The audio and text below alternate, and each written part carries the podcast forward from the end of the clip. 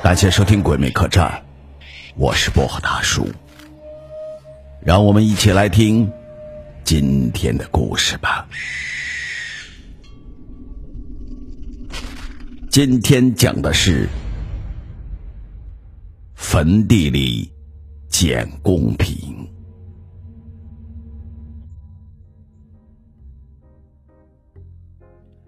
十里八村谁不知道魏家老太太是一个刁婆婆呢？死了老婆的魏大红娶了一个带孩子的寡妇阿芬，家里反倒比前媳妇桂琴在的时候多了一个人，这吵闹也就更多了。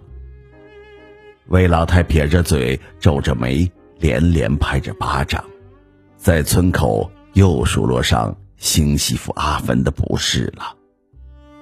哎呀，这个阿芬，弯弯的眉毛就像个狐狸精的样子，嘿，还带着个拖油瓶的女儿嫁过来，不说感恩戴德，能嫁到我家吧？那做的饭菜呀，难以下咽，苦的嘞。他呀，就是故意折腾我这个老太婆，没安什么好心。村里人可是知道魏老太的厉害。以前那个媳妇桂清嫁过来以后，魏老太给桂清立下了规矩：做好饭摆上桌，得让丈夫和婆婆先吃，她呢吃剩下的。这叫贤惠妇德，家里没个规矩还行。后来桂清生下了儿子，整日忙里忙外，喂饱了孩子以后，她把剩菜汤倒到了饭里，三口两口吞了下去，还得赶忙去收拾。晚了，婆婆又要教训她。孩子长到七八岁了，桂清生了病，说是啥尿毒症，要治可贵着呢，医院呐住不起。桂清回了家，她看着愁眉不展的丈夫，还没有说话，丈夫就被婆婆高声的喊了过去。听到那屋里传出婆婆大声的说话：“儿啊！”咱家这点钱，活人都不够花，哪有多余的钱买药换腰子啊？要是我得了啥病，你可别给我治，我一根麻绳上了吊，不拖累你们。桂琴无声的哭了几场，喝了农药，就这么死了。魏大红三十多岁的年纪，死了媳妇熬不住啊，没多久。就娶了寡妇阿芬。魏老太还想延续老规矩，阿芬笑嘻嘻的说：“娘啊，我虽然是个二婚头，可是我带着存折嫁过来的，我和闺女两人吃饱穿暖就足够了。我呢和大红想搭伙过好日子，您呐，要是看不惯我们娘俩，咱就分开吃，各做各的。”你也少生气不是吗？魏老太被堵得没有话说，总不能让儿子再打光棍啊。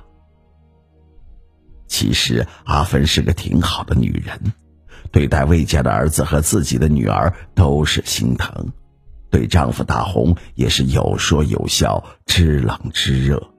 就是这个婆婆魏老太总挑她的毛病。可魏老太逼死前媳妇的事情，谁不知道呢？阿芬才不理睬他高不高兴。魏老太唠叨责骂，他只当听不到。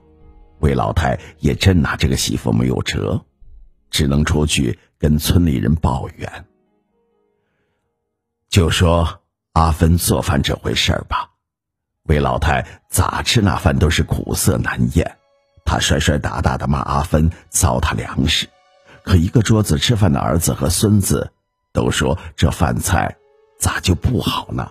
挺香的呀。大红拉着脸说：“嗯，娘，你就别故意找茬了。你那碗里的饭难吃，你换我吃，都是一个锅里盛出来的。阿芬还能故意让你的饭菜难吃了不成啊？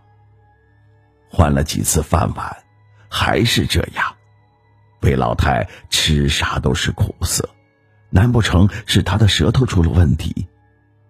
没多久，魏老太就不抱怨了，她眼角拉搭着吧嗒嘴，时不时的汗水流到了衣襟上。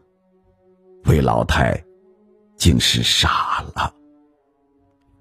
听人说老了就得一种糊涂的病，魏老太傻就傻了，她也不瞎闹，魏家也就没有给他瞧病。一开始魏老太就坐在桌子旁，就等着吃那一日三餐。他的吃相贪婪，不知饥饱。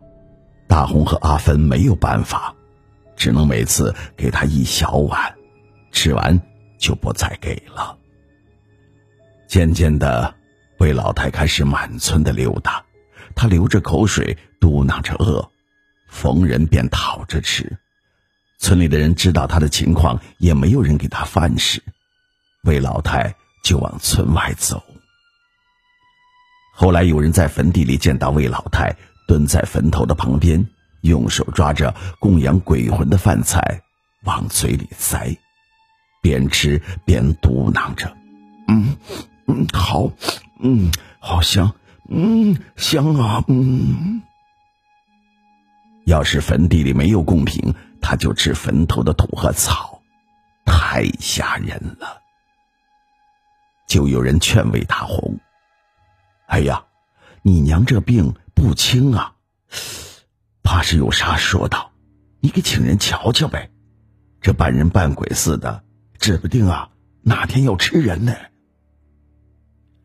先生请来了，看魏家的儿子和媳妇还有两个孩子都挺干净，就这魏老太周身是一团的黑气，这是被鬼缠了身呐。先生做了法送鬼，招数用尽也没有管用。魏老太嘻嘻的笑着，把香烛都塞进了嘴里啃食，伸长脖子咽了下去。两眼都翻了白。先生告诉魏大红：“呃，这是你以前的媳妇，鬼魂缠上你妈了呀。你媳妇啊，生前吃不上饱饭，嗨，有毒气呀，喝了药，死了以后啊，怨气不散，就跟着你妈了。魏老太吃啥啥苦。”那是因为每口饭菜都被鬼吸了气，活人吃着就变了味道了。你妈呀，阳气是越来越少了呀。哎，人也就糊涂了。如今你妈的阴气太重，阳寿是不足啊。他那跟鬼分的鬼魂怨气已经融到了一起。要是非得送走鬼魂的话，嘿，你妈呀，也怕活不了几天呐。魏大红搓着手为难呐，他可不敢担负杀母的名声，只能把魏老太锁到了屋子里，不让他再去坟地里吃东西。每天都能听到魏老太喊着饿，抠着墙皮往嘴里填。家里只有魏大红自己。赶去给魏老太送饭，他哭丧着脸，后悔当初不该由着娘欺负桂琴呐。如今他娘俩造的孽，还不知道要还多久才是一个头啊！